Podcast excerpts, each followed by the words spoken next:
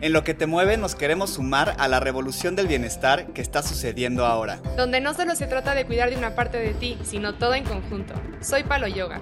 Y yo Yogi Dan, maestros de yoga y exploradores del mundo del bienestar. Estamos aquí para compartir contigo un poco de lo que nos mueve para cuidar de nuestro cuerpo, mente y espíritu. Y vamos a dejarte todas las herramientas que necesitas para tomar responsabilidad de lo que te mueve. Quédate para sumarte a la revolución.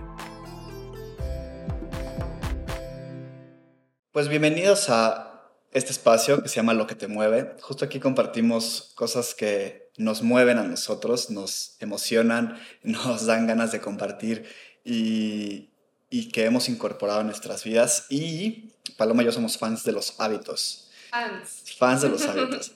Y nos, nos gusta mucho cultivar buenos hábitos, eliminar malos hábitos y todo el tiempo estarnos cuestionando, ¿este hábito a dónde me va a llevar? Este hábito que me puede afectar, este hábito cómo, cómo le puedo sacar mejor provecho.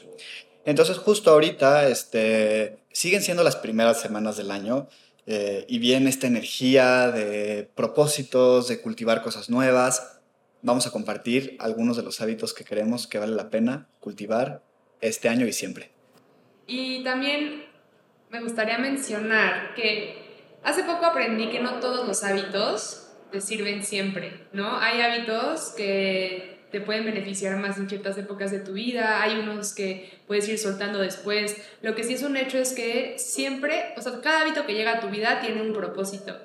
A veces el hábito no es tan bueno, a veces es buenísimo, sin embargo, esta lista de siete hábitos creo que tienen que permanecer por siempre y para siempre. O sea, sí, realmente creo que es como una manera de cultivar tu salud propia, física, mental, emocional, pero también un poquito ayudar a que todo tu entorno y todas tus relaciones también se sientan como armónicas. Y esos son hábitos que nosotros hemos experimentado de primera mano. Eh, son algunos de los hábitos que más nos han ayudado a nuestro camino de bienestar y a transformar nuestras vidas hacia la parte, hacia la mejor parte, ¿no? Creo que son hábitos muy poderosos y que seguramente a los que nos escuchan y nos ven también les pueden funcionar para mejorar su vida. Sí, totalmente. Entonces, bueno, eh, voy a empezar por el primer hábito que necesitas cultivar en este 2023 Ojalá ya lo seas, ojalá ya lo cultives, porque este primer hábito es ser más agradecido. Está comprobado que la gente agradecida es gente más feliz. Realmente la vibración más alta la tiene la gratitud. Entonces una vez que tú pones la gratitud en el centro de tu vida, tienes asegurado que vas a tener una vida con mucho más sentido, mucho más propósito, mucho más plena y alegre. Entonces creo que nunca está de más o sea, luego Daniel se ríe de mí porque yo llego a tiendas, llego a restaurantes, llego a donde sea y cada vez que me voy grito gracias y luego nadie me contesta. Pero realmente creo que todo el mundo debería estar gritando gracias todo el tiempo. Creo que ser agradecido va mucho más allá. O sea, sí está bien, pero es mucho más profundo que eso, ¿no? O sea, de verdad como ponerte a reflexionar cada día que cuáles son las bendiciones de tu vida es súper poderoso, ¿no? Y eso es, un, eso es un hábito que decidí incorporar eh, durante el 2022 y justo uno de mis propósitos del 2022 fue agradecer todos los días. Entonces todas las noches me siento y agradezco. Una práctica de meditación y agradezco. Y creo que el poder de la, de la gratitud es que, no sé, no importa qué tan estresante sea tu día, qué tan... Eh, tal vez negativo, no quiero decir negativo, pero difícil o abrumador puede ser tu día o tu semana o tu mes o el periodo de tu vida, cuando agradeces es como un, es como un suspiro, ¿no? O sea, cuando agradeces por las cosas que están en tu vida, y todos tenemos cosas que agradecer, ¿eh? O sea, no importa qué tan en el hoyo te sientas o qué tan oscuro sientas tu momento, un techo sobre tu cabeza, una familia, una mamá que te cuida, una mascota que te ama incondicionalmente, sí, comida sobre tu mesa, agua que puesto, un cuerpo que tengas para moverte, siempre hay algo que puedes agradecer. Y a mí me funciona siempre como un, un gran suspiro y un gran momento de regresar a mí y, y, como de apapache. Es como un abrazo, yo lo siento como un abrazo a mí mismo, ¿no? Decir gracias, gracias por todo esto, gracias por mi vida y, y me regresa cada vez, no importa qué tan estresante haya sido ese, ese, ese día, ese mes o esa semana. Sí, la verdad es que es algo muy bonito de cultivar y creo que una manera también nos gustaría eh, contarte, más allá de por qué creemos que este hábito sirve, también maneras de incorporarlo en tu rutina diaria. Y creo que cultivarla puede ser justamente como dice Daniel, todos los días tomándote un momento de reflexión, tal vez un poco de meditación para...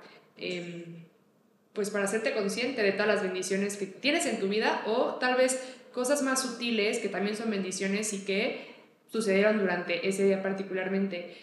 Yo, por ejemplo, agrade agradezco todo el día, todo el tiempo, pero así como que un momento así de cerrar los ojos y hacerlo, todas las mañanas lo escribo. Ahí sí me gusta puntualmente escribirlo en una libreta y todas las noches que me gusta rezar, eh, también aprovecho para volver a agradecer cosas del día. Pero además, todo el tiempo estoy agradeciendo. Sí, exacto. Entonces, si quieres, sí, si quieres incorporar este hábito de manera como muy sencilla en, en tu día, puedes hacerlo en la mañana como Paloma que escribe en una lista, en un papelito, en un post-it, en una libreta, eh, porque estás agradecido. O puedes hacerlo un poco más como yo, que todas las noches hago mi práctica de meditación y agradezco tres cosas. Todos los días me obligo a pensar tres cosas. Siempre me vienen súper fáciles.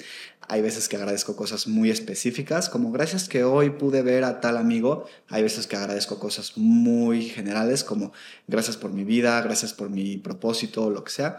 Pero siempre te van a venir a la, a la mente las cosas que vale la pena agradecer cada día. Y sí vale la, sí vale la pena, es muy poderoso. Muy poderoso. Y bueno, el segundo hábito que creemos que vale la pena cultivar este año es el de la meditación. Entonces aquí Daniel tiene una experiencia de más años que yo eh, meditando. De hecho yo me atrevo a decir que aunque ya llevo practicando yoga cinco años, la verdad es que nunca había cultivado una práctica regular y consistente hasta este 2022. Entonces, y veo, veo la diferencia en mi vida. Creo que la meditación es, es una herramienta que nada la sustituye. Nada. No hay nada que puedas hacer que sustituya o que tenga el mismo la misma función sobre ti que la meditación. Es, es un punto de... Yo lo veo que es, es, como una limpieza del sistema mental y emocional y energético, también físico. O sea, como que creemos que la meditación solo es mental, pero también es física. O sea, también tiene que ver con la parte física, ¿no? Porque es, es un escaneo de cómo estás, de cómo te sientes, de qué, en qué punto está tu ser completo en un punto. Y con tu ser me refiero, me refiero a tu cuerpo físico, mental, emocional, eh, energético y espiritual. Eh, ver cómo están, ver qué necesitan. Y, es como darles un, mantenimiento, ¿no? O sea, creo que es, muy poderoso. Y, los beneficios, si no te convence mi, mi, tono de, de importancia, creo que algunos de los beneficios de la meditación es, te vuelves más sereno, más ecuánime, o sea, cuando las cosas llegan o el estrés llega a tu vida o alguna, alguna, eh, algo pasa en el exterior que, que, podría llegar a ser estresante, te afecta menos. Conoces mejor tus emociones y tus sentimientos y tus energías. Entonces es impresionante cuando tienes este proceso meditativo y ya llevas un rato de práctica, es muy fácil identificar qué te está pasando puedes decir, oh, me siento cansado, me siento ansioso, me siento estresado. Entonces es mucho más fácil atacar la, la razón por la que te sientes cansado, me voy a dormir. Es mucho más fácil atacar la sensación porque te sientes estresado, tengo un examen. Y eso te hace como menos reactivo, ¿no? Porque entonces ya no estás como enojado con la vida y con cualquier cosita que venga contestas mal o con cualquier cosita que venga explotas. Como que ya tienes como mucho más decir, ah, ok, esta energía es por esto, esta energía es por esto. Sí. Y, y tener esa familiaridad contigo es a mí se me hace súper valiosa. Sí, bueno, y además también ayuda cañón para dormir mejor, para disminuir estrés. Yo puedo ver mucho los beneficios también en mi rendimiento profesional, bueno, no, o sea, como de en mi rendimiento productivo, o sea, como que me puedo concentrar mejor, yo que suelo ser una persona dispersa, como que la meditación me ha ayudado mucho a eso. Y dando un pequeño, unos pequeños consejos de cómo aplicarlo, a mí lo que me ha funcionado, porque la verdad es que batallé mucho para formar este hábito, fue primero que nada empezar con mi con mi respiración, perdón, como que aprender a sentarte y solo observar y tal vez solo contar, ¿no? O sea, inhalo, exhalo, cuento uno, dos, tres. Y entonces como que en esas cuentas siento que se vuelve más fácil porque es como darle a tu mente algo en qué pensar, pero algo que tú estás controlando y algo que está sucediendo aquí y ahora. Entonces eso va entrenándote a estar más presente. Entonces Esa es la manera como yo recomiendo que comiences tu práctica de meditación. Claro, existen o muchos... guiado. Existen, sí, guiado, justo. Existen muchas formas de meditar. Eh, yo, yo tengo como, un, como unos siete años de experiencia meditando. Yo no soy maestro de meditación, entonces no tengo así como muchísimas herramientas. Más bien mis herramientas vienen más como desde esta experiencia mía. Y creo que sí es importante empezar de poquito en poco. Porque quieres ser desde el principio un maestro zen de la meditación de súper profesional y te das cuenta que es bien difícil, ¿no? Y entonces te frustras y entonces ya no quieres seguir y entonces renuncias a ese hábito. Entonces mi recomendación y, y como lo dices tú, empieza con lo sencillo, la respiración es algo sencillo con lo que puedes empezar, empieza con guía, si, si tienes a alguien que te pueda enseñar, algún maestro de meditación cerca de ti. Empieza con poco tiempo. Sí, ajá, con algo sencillo, poco tiempo, que sea algo que puedas hacer, pero eh, lo que, yo lo que eh, pondría encima de todo lo demás es la constancia. Aunque sean un minuto o dos minutos, pero hazlo diario. Eso, eso va a ser la diferencia, porque luego lo que cuesta trabajo es empezar. Pero ya que aprendes a empezar, eh, aumentar el tiempo es lo, lo más fácil. Un ejemplo súper rápido, el otro día estaba escuchando a alguien que, que no podía ir al gimnasio y no podía hacer ejercicio y tenía sobrepeso y quería entrenar y quería bajar, cambiar su realidad y así. Y entonces lo que hizo el primer mes solamente era subirse al coche, manejar al gimnasio, bajarse, entrar al gimnasio y se regresaba a su casa. Entonces lo que entrenó primero que nada era el, empezar, el hábito del empezar, ¿no? Ni siquiera hacer ejercicio, solo... Pero entonces después de ese mes, ya para él era automático despertarse, pararse, ir al coche, manejar al gimnasio, bajarse. Y ahí le agregó algo extra, hacer ejercicio. Entonces, chance es como la parte importante, pero la parte que la empieza también es importante. Entonces, mi- la recomendación es, empieza con lo más chiquito que sí puedas mantenerte, aunque sea poner tu tapetito de meditación o tu cojín de meditación o tu bloquecito o lo que sea, te sientas unos segundos, te paras. Sí. Y eso poco a poco el siguiente mes, chance le agregas un minuto y chance luego le agregas dos minutos y chance luego le agregas tres minutos y así, ¿no? Y poquito a poco. Sí, sí, eso. Entonces, bueno, pasamos al tercer hábito. El tercer hábito que queremos compartir eh, con ustedes es escuchar más y hablar menos. Creo que esa es una energía súper importante. Es algo que a mí me cuesta muchísimo trabajo hacer, pero no sé, creo que vivimos como en una energía como mucho de la acción y del hacer y del proyectar. Pero luego creo que las, las lecciones más importantes y, y como las reflexiones más, más profundas también vienen de guardar silencio y escuchar. Y no solamente a otras personas, sino a ti mismo y a, tu Sí. y a la naturaleza y a tu alrededor. Y creo que es súper valioso aprender a detenerse, guardar silencio y dejar que la información o que, el- que todo lo que está hacia afuera tenga un lugar de recepción en ti. Sí, yo de hecho pienso que justo ahorita estaba escuchando como la reseña del libro de El monje que vendió su Ferrari, se llama así, ¿no? Sí, Y decía que uno de los rituales diarios que necesitamos tener es el del silencio, de cómo todos los días te tienes que despertar y tener un momento de silencio. Entonces, esto incluso puede ser como combinado con tu práctica de meditación tal vez, pero también creo que es muy importante aprender a escuchar cuando tienes conversaciones contigo mismo, sí, y también como con otras personas. Todo el día estamos como muy...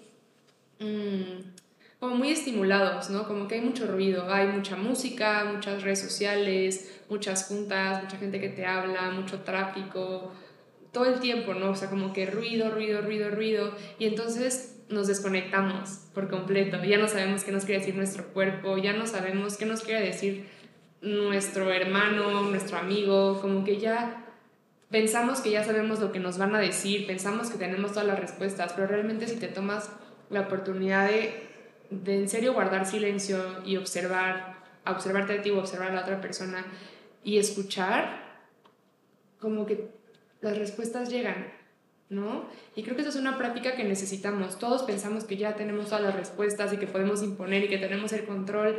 Y a mí la verdad es que no sé, luego que, que, la gente que tanto te interrumpe y que tanto te quiere decir, como marcar su punto de vista sobre el tuyo, es como, a ver, todos tranquilos.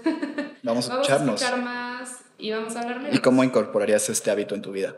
Creo que eso se trata de conciencia y creo que puedes empezar por ti mismo, o sea, puedes empezar por escucharte a ti, por guardar silencio en la mañana, más que nada por estar cómodo en el silencio, porque ya hasta en el coche necesitas traer ruido, ¿no? Noticias, música, lo que sea. Entonces, empezar por uno mismo a estar cómodo en el silencio, a poder cerrar los ojos, no escuchar nada, no tener estímulos y eventualmente hacer un esfuerzo por dejar que la gente termine de hablar, por de verdad quitar tus necesidades por un momento y dejar que la otra persona ponga las suyas en ese espacio, ¿no? Solo por ese momento. Entonces es un trabajo de, de conciencia más que nada.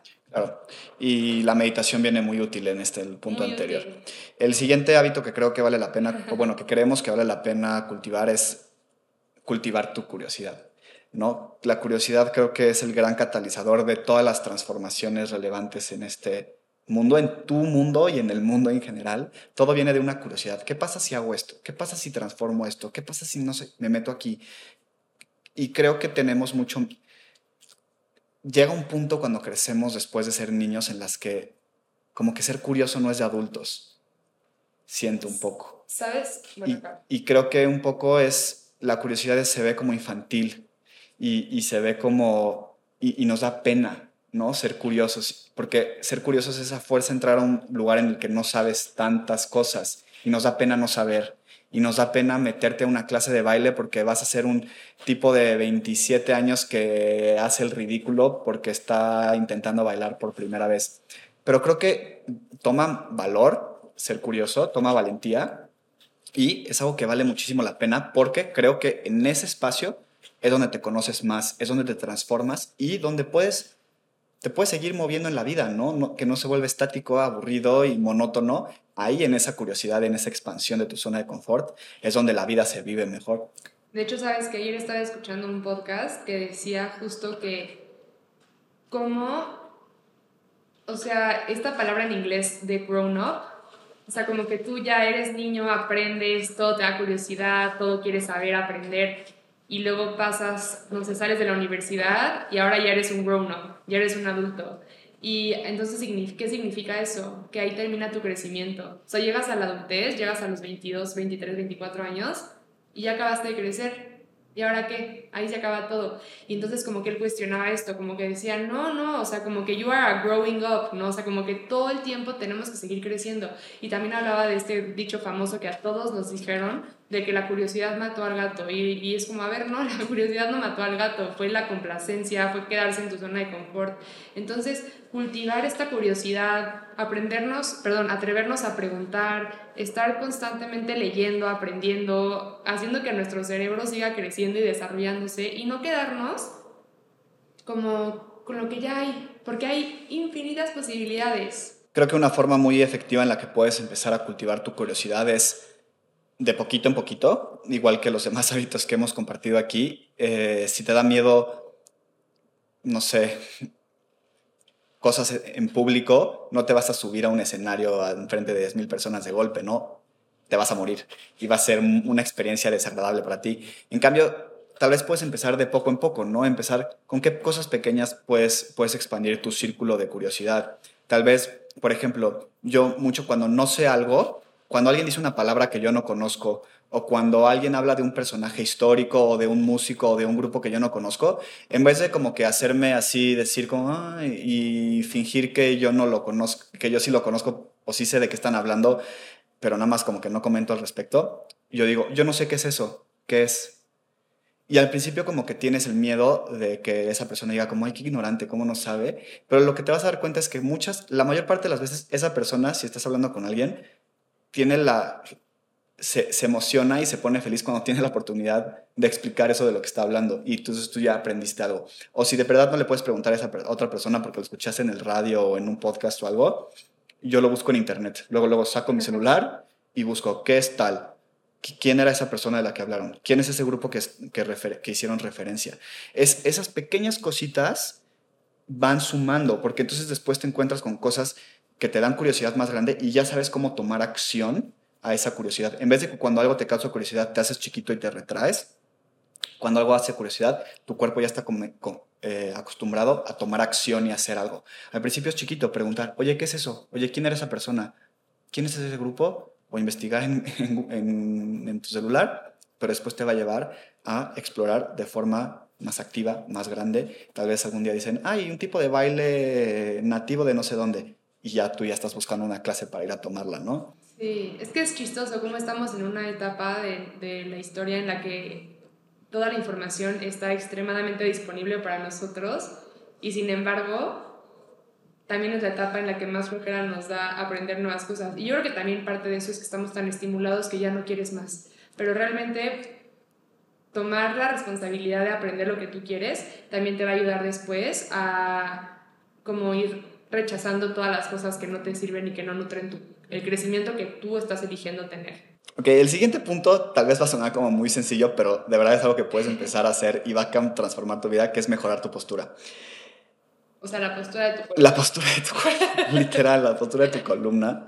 Pararte derecho, erguido, sentarte derecho y erguido. No sabes de verdad todas las cosas que te puedes evitar de problemas físicos, de que si te duele la rodilla, que si te duele el cuello, que si te duele, todo viene, o más bien todo se puede, puede causarse si no te paras derecho. Y de verdad es que estamos hechos para estar erguidos y con la espalda recta. Y así está diseñado para hacer nuestro cuerpo. Si tú te jorobas y cierras el pecho y tiras los hombros hacia adelante y cierras tu caja torácica, no vas a respirar bien vas a desarrollar asma, puedes desarrollar ese tipo de problemas respiratorios, e, emocionales, ni o sea, podríamos echarnos todo un capítulo de cómo si te paras derecho y, encorvado, tu energía emocional se, también se puede ir hacia abajo. Tiene como muchísimo, para empezar como en el, en el yoga, tu columna es tu canal de energía principal, ¿no? Y ahí es donde corre toda la energía vital. Em, y la verdad es que creo que es un hábito que vale la pena cultivar porque no es no es tan difícil transformarlo, ¿no? O sea, puedes, puedes hacer, ahorita compartimos algunas cosas que puedes hacer, pero bueno, a mí me parece un hábito súper, súper importante pararse derecho. Sí, la verdad tiene muchos, muchas implicaciones negativas, no tener una buena postura, y positivas, hacer el esfuerzo por mantenerla. Siento que mi, mi mamá toda la vida me presionó muchísimo a párate derecha, párate derecha, párate derecha. Y siento que antes era como tema bueno, por lo menos desde mi perspectiva, puramente de estética, ¿no? O sea, sí, es, sí te ves más atractivo cuando estás con una buena postura, emanas confianza, como que te ves más sano, te ves más alto, te ves como más de lo que sabes lo que estás haciendo, no realmente solamente por la postura. Pero ahora que empecé a estudiar también a partir del yoga, está impresionante también cómo a partir de eso puedes mantener una mejor como estructura ósea y entonces también de todos tus tejidos para que o sea, todos los procesos ocurran de manera óptima, ¿no? Porque incluso hay veces que la mala postura es estar como jorobado y con, como todo tirado, pero también cuánta gente no se para con toda la espalda mega arqueada y las pompas todas hacia afuera, y eso también eventualmente puede provocar varios problemas en la columna, acortamiento de ciertos músculos, que... Y problemas de muchos lados. Exacto, se van traduciendo ya también hacia tus órganos. ¿Cómo puedes pararte más derecho? ¿Cómo lo puedes empezar a hacer? Yo he notado de todos los alumnos que han venido hacia mí, los que tienen buenas posturas, pueden ser una combinación de varias cosas. Una, puede que tengas una falta de fuerza en los músculos que, que ¿cómo se dice? Estiran tu columna. O sea, puedes tener una falta de fuerza en los músculos erectores de tu columna. Entonces, cuando eso pasa, lo que tienes que hacer es fortalecer esos músculos. Por eso generalmente cuando empiezas a hacer ejercicio, si haces bien ejercicio, generalmente tu postura mejora. También puede ser que te falte flexibilidad en algunos músculos, especialmente en el pecho. Los flexores, flexores de la cadera son muy comunes. Entonces puede ser una falta de fuerza, puede ser una falta de flexibilidad. También puede ser, en casos más específicos, algún, alguna lesión eh, alguna condición preexistente de tu columna. Entonces, bueno, yo lo que te... Como desajuste en la columna también. Entonces, lo que yo te recomendaría es que vayas con algún eh, médico especialista que te pueda ver y te pueda decir más o menos por dónde va tu problema, si quieres que tienes una mala postura, un osteópata o algo por el estilo, y ve a tu estudio local de yoga. Los maestros de yoga somos bien buenos para alinear, alinear las posturas de la gente y es verdad, el yoga es una gran práctica para mejorar tu postura, ¿no? Porque alineas muchas cosas, estiras muchas cosas y fortaleces muchas cosas. A mí, me la, me la pues, salvó porque yo siempre estaba jorobada y no era que yo quisiera, yo sé que me veía mal, pero de verdad no podía estar derecha hasta que dimos con que tenía súper débil la espalda alta, ¿no? Entonces una vez que la fortalecí, ya hoy en día no me gusta trabajo, entonces vale mucho la pena y de verdad es solamente cuestión de tomar responsabilidad, no necesitas, a menos que tengas una condición, pero si eres como yo que no estás débil o poco flexible, no necesitas comprarte ningún tratamiento, nada, es simplemente ser consciente y hacer ejercicios de flexibilidad o de fuerza, depende de lo que necesites, para irlo arreglando. Y bueno, sexto hábito que queremos eh, platicar y que te invitamos a cultivar este año es el del ejercicio. Cada año que pasa, siento que más, o sea, como que más ruido hay sobre esto, porque es fundamental, o sea, tienes que hacer ejercicio, tienes que moverte por muchas razones, o sea, empezando por cómo, por el efecto que tiene en tu estado de ánimo, por la secreción de hormonas que te hacen sentir feliz, que te hacen sentir como satisfecho y con propósito y energético, etcétera, pero también un poquito para cuidar tu yo del futuro, ¿no? O sea, últimamente como que los médicos a los que he estado yendo por X o Y razón, justo todos, como digo, yo ya hago, ¿no? Pero siempre me dicen como, y ese ejercicio porque es súper importante, o sea, si no no sé, ves adultos que ya no pueden caminar porque ya perdieron todo el tono muscular, porque no desarrollaron suficiente masa en las épocas donde te tocaba seguir creciendo tu masa, ¿no? Entonces, no sé, creo que es como punto básico. Creo que este hábito es como el típico que te repiten hasta el cansancio y tal vez es el que todo el mundo está más cansado de escuchar. Es como, ay, ¿por qué me dices eso? Es que es necesario. Pero es que de verdad es súper necesario. O sea, estamos hechos para movernos. Nuestros ancestros eh, que eran nómadas, estaban hechos para moverse y caminar kilómetros y kilómetros, cazar, mover, usar el cuerpo, usar su cuerpo para, para relacionarse con el entorno. Y no es como que ahora porque somos hombres modernos y mujeres modernas, esa necesidad se va, sigue existiendo y tal vez ahora más que nunca, porque ahora cada vez más que nunca somos sedentarios y ahora más que nunca trabajamos en un escritorio y ahora más que nunca estamos desconectados de nuestro cuerpo, ¿no? Entonces, no sé, o sea, creo que mucha gente tiene como resistencia porque dice, ah, yo no sé, siento que la gente se nefastea en ese sentido un poco con ese concepto de la belleza física, de cómo tiene que ser, pues no lo vean por ahí es mucho más allá que eso, tiene mucho más que ver con tu salud física, mental, energética y te vas, en unos, en unos años lo vas a agradecer muchísimo, ¿no? ¿Cómo empezaría alguien a, desarrollar este hábito muy sencillamente? Esa es mi parte favorita. No hay una manera de moverse, así no es como la meditación de que nada lo sustituye. El ejercicio tiene infinitas maneras y la verdad es que tú puedes elegir. Algo que sí he investigado últimamente es la importancia de cargar un poco de peso. O sea que sí es importante empezar desde ahora acostumbrarnos a cargar peso para poder aumentar como nuestro tono y proteger toda nuestra estructura. Pero fuera de eso, realmente puedes empezar con media hora al día. Eh, bueno, esto sí, lo mínimo necesario es media hora al día, pero puede ser media hora al día de ir a caminar a un buen paso, de correr, de nadar, de hacer, de practicar yoga, de hacer pilates, no sé, yo alguna vez creo que conté por aquí un ejercicio que una vez me invitaron que agarran palos de batería, no sé si así se llamen, los ya sabes. Sí, sí, sí. Y hacen sentadillas y le pegan al piso. Yo dije, qué curioso ejercicio, pero acabas sudadísimo y feliz y gritas. Y, o sea, hay muchas maneras de moverse y creo que un tip que yo siempre doy es hazlo en comunidad. Creo que siempre es más fácil acompañarte de gente. Entonces busca a alguien que se quiera mover, que más o menos esté en una situación física similar a la tuya, es decir, si nunca has hecho ejercicio, busca a alguien que chance tampoco nunca haya hecho para que se acompañen o alguien que les sepa y que te pueda guiar, eh, pero que les guste lo mismo, ¿no? O sea, es como Daniel y yo que llegamos al yoga porque teníamos gustos completamente diferentes y entonces dijimos, nos queremos mover juntos, motivarnos juntos, hagamos esto nuevo, que fue, caímos aquí, ¿no? Y lo último que quiero decir de este punto es, no porque yo me dedique a esto, pero de verdad el yoga se me hace un excelente sistema de movimiento porque haces fuerza, haces flexibilidad, haces cardio, trabajas tu respiración, usas, usas mucho tus articulaciones en su rango completo de movimiento y de una manera sana, sin impacto. O sea, de verdad se me hace una gran forma. O sea, si vas a invertir en una sola forma de movimiento, practica yoga. Puede ser en comunidad. Puede ser en comunidad, puede ser solo. No sé, creo que, digo, aquí sí yo soy Team Yoga porque soy maestro y practicante y me encanta. Y porque lo vivo con toda mi alma, pero creo que sí es una gran, gran, gran forma de, de, mover el cuerpo. Deja tú si no te conecta la parte espiritual y la parte más filosófica y meditativa. Solo por ir al estudio a moverte una hora, vale la pena practicar yoga. 100%. Y bueno, vámonos al séptimo. El último.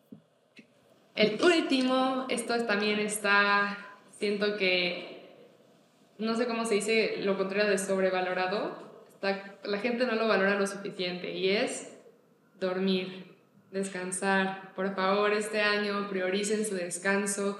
De verdad necesitas, o sea, tu cuerpo lo necesita, lo quiere, es un apapacho, es una forma de amor propio. Siento que muchos años vivimos con esta idea de que el que menos duerme y el que más trabaja y el que más hace y el que más está despierto será el más exitoso y realmente nos hemos dado cuenta de que eso ya no funciona, no es sostenible. Y si quieres ser tu mejor versión, si quieres ser tu versión más productiva, si quieres servir mejor a la gente, si quieres tener un mejor estado de ánimo, si quieres cuidar mejor tus hábitos, mejorar tu salud, tener un yo del futuro extremadamente sano, pleno y satisfecho, tienes dormir. más. Sí, definitivamente. Y creo que hay que entender que dormir es todo un arte.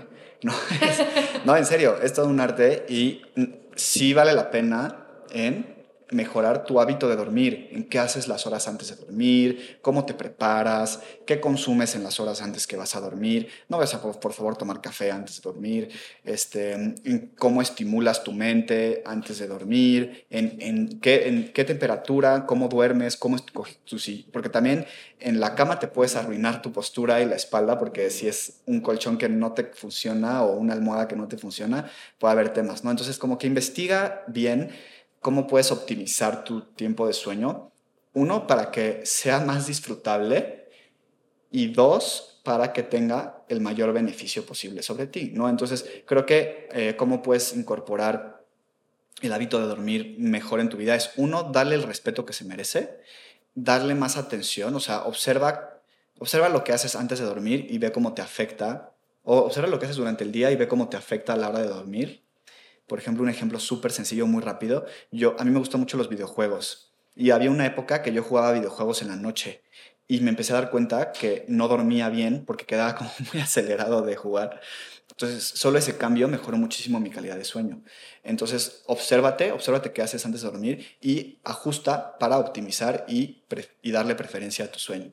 Sí, creo que es muy importante aprender a priorizar nuestro espacio de sueño y nuestro... Porque también hoy hablábamos de cómo necesitas hasta energía para dormir. O sea, para dormir bien también necesitas tener una energía como cultivada para obtener esos beneficios en el descanso profundo. Entonces, un poquito como, pues sí, como empezar a hacer este ritual y más allá de seguir así todas las tendencias, de despertarte a las 5 de la mañana para que seas mega productivo, o sea, realmente ver en tu contexto qué te funciona, o sea, a qué horas empiezas y terminas de trabajar o de estudiar, cómo es tu situación familiar, con quién vives, o sea, un poquito aceptar tu contexto, aceptar cómo vives, aceptar pues, tu realidad y partiendo de eso, ver cómo puedes hacer funcionar tu descanso, pero sí, priorizarlo, ¿no? Y sé que hay épocas en las que tal vez no puedes dormir tanto como en otras, tal vez, o sea, el típico de que acabas de tener un bebé, ¿no? Y pues el bebé en esos primeros meses o años de vida, pues igual y te va a privar un poquito de ese descanso, pero siempre que puedas, sí, por favor, este año priorízalo porque cambia vidas. Bueno, entonces, según, según Paloma y yo, esos son los siete hábitos que vale la pena cultivar este año. Eh, no nos queda nada más que desearte mucho éxito en aplicar estos, estos, estos consejos y eh, te podemos escuchar de cualquier otro hábito que a ti te funcione y que creas que valga la pena cultivar. Si tienes curiosidad de empezar tu práctica de yoga, para hacer algunos de estos eh, hábitos, puedes hacerlo con nosotros en línea en nuestra plataforma de yoga. Para en Estudio te dejamos el link de la inscripción, 100% en línea, súper accesible para todos los niveles. Esperamos verte ahí. Nos vemos en el próximo capítulo. Muchas gracias.